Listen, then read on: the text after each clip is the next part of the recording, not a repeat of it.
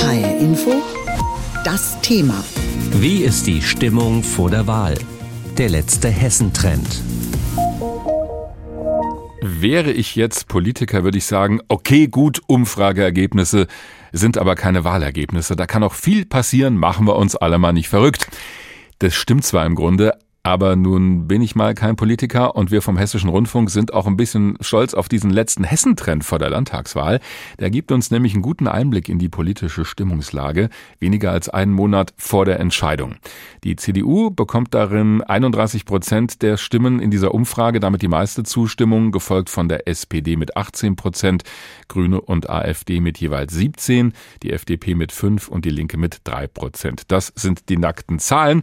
Die analysieren wir heute Morgen Morgen mit Professor Wolfgang Schröder, Politikwissenschaftler an der Universität in Kassel und ein Kenner der hessischen Landespolitik. Schönen guten Morgen.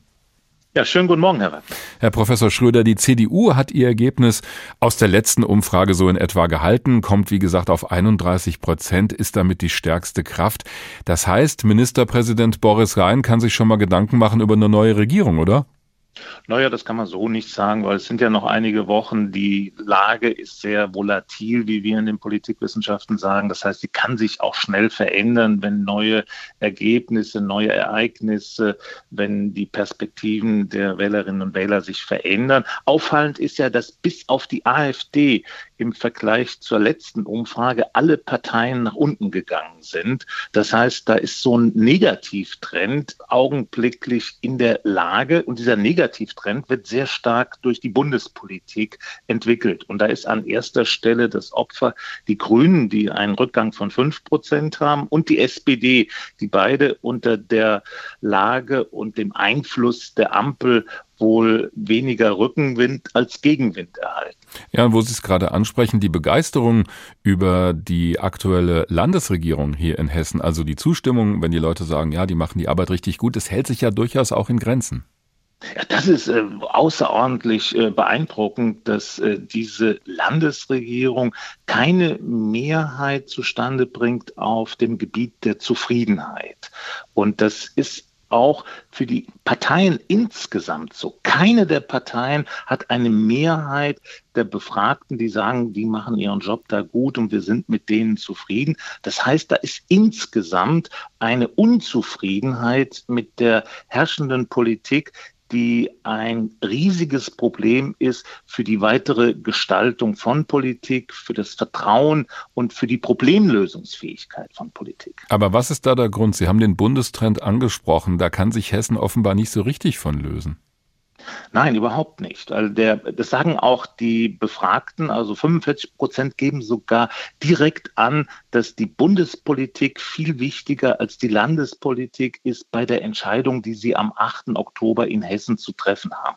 Und das ist natürlich ein Problem für den Wettbewerb, der jetzt ansteht. Das heißt, die Parteien in Hessen sind gar nicht in der Lage, von sich heraus Themen zu setzen, die sie positiv angehen können, sondern das Thema Zuwanderung ist sehr stark, das Thema Klima, Umwelt, Mobilität, das sind eigentlich alles Themen, wo die Landesregierung relativ wenig machen kann. Ein erstes und wichtiges Thema ist das Thema Bildung. Das ist ja, wenn man so will, das Haupt Kampffeld einer Landesregierung, weil da hat sie die volle Verantwortung in der Bildungspolitik. Aber auch hier mhm. ist das Interesse der Befragten nicht außerordentlich groß. Wir haben vorhin auch schon so ein bisschen auf die anderen Parteien geschaut. Wären denn die Grünen, wenn wir von dieser Umfrage ausgehen, automatisch auch der nächste Koalitionspartner für die CDU? Nein, das ist auch nicht der Fall. Also die Zufriedenheit mit, äh, mit Schwarz-Grün ist nicht so ausgeprägt, wie man das eigentlich erwarten könnte nach doch zwei Legislatur, äh, Legislaturperioden ruhigen Regierens und einer doch äh, auffallend großen äh, Stabilität. Man, wenn man so, sich so rumhört, da hat man den Eindruck, dass die äh, CDU eventuell auch damit liebäugelt, eine andere Option ins Blickfeld zu rücken, weil sie hat ja, wenn das so bliebe, wie die Umfragen Umfragen es jetzt hergeben, hat sie ja zwei bzw. drei Möglichkeiten. Sie kann mit den Grünen, sie kann mit der SPD und sie kann mit der AfD. Hm. Ein Bündnis mit der AfD hat sie klar ausgeschlossen. Mhm. Also bleiben Grüne und SPD. Und das wird noch spannend, was sich da tut und in welche Richtung das Ganze gehen kann. Das äh, würde ich mal vermuten, das ist eigentlich der spannende Punkt in der weiteren Entwicklung. Aber haben wir denn wirklich eine Wechselstimmung in Hessen? Sehen Sie die denn? Es gibt keine Wechselstimmung nach mhm. dem, äh, was hier äh, festzustellen ist, aber es gibt eine starke Unzufriedenheit. Also weder der jetzige Ministerpräsident hat starke Werte, noch hat, haben die Parteien starke Werte. Also das ist alles kein Selbstläufer in der Entwicklung einer guten Regierung, die dann auch positive Erwartungen aus sich ziehen kann. Auffällig sind ja die starken Zugewinne für die AfD auch hier in Hessen. Die hat im Vergleich zum letzten Hessentrend um sechs Prozentpunkte zugelegt, kommt jetzt auf 17 Prozent. Welche Gründe sehen Sie da? Das ist die strukturelle Unzufriedenheit eines Teiles der Bevölkerung mit der aktuellen Lage. Die fühlt sich überfordert. Die hat den Eindruck, dass die Regierenden zu wenig Rücksicht auf sie nehmen. Und das ist eine Entwicklung, die wir beobachten seit dem letzten Sommer, also im Sommer 2022. Sie lässt sich nicht einfach jetzt auf das Heizungsgesetz oder die manifesten Fehler der Regierung in Berlin zurückführen, wenngleich diese Fehler diesen Trend noch einmal stark verstärkt haben.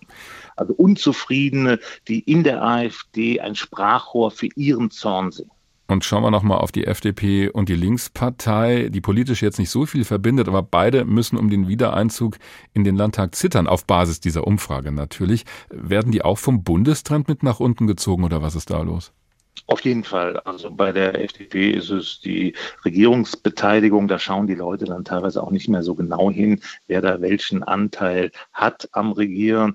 Das ist die Regierung als Ganzes. Bei der Linkspartei, da können wir jetzt schon eine längere Linie ziehen, wie sie sich selbst abschafft. Und dann kommt ja noch hinzu, dass mit äh, Frau Wagenknecht die Erwartung geweckt wird, dass sich aus der Linken heraus eine neue Partei entwickelt, sodass also mit doch relativ großer äh, Prognosefähigkeit man sagen kann, die Linke wird auf keinen Fall reinkommen. Für die FDP wird es eine Zitterparty werden am 8. Oktober aber sie könnte durchaus den Weg in den Landtag wieder schaffen.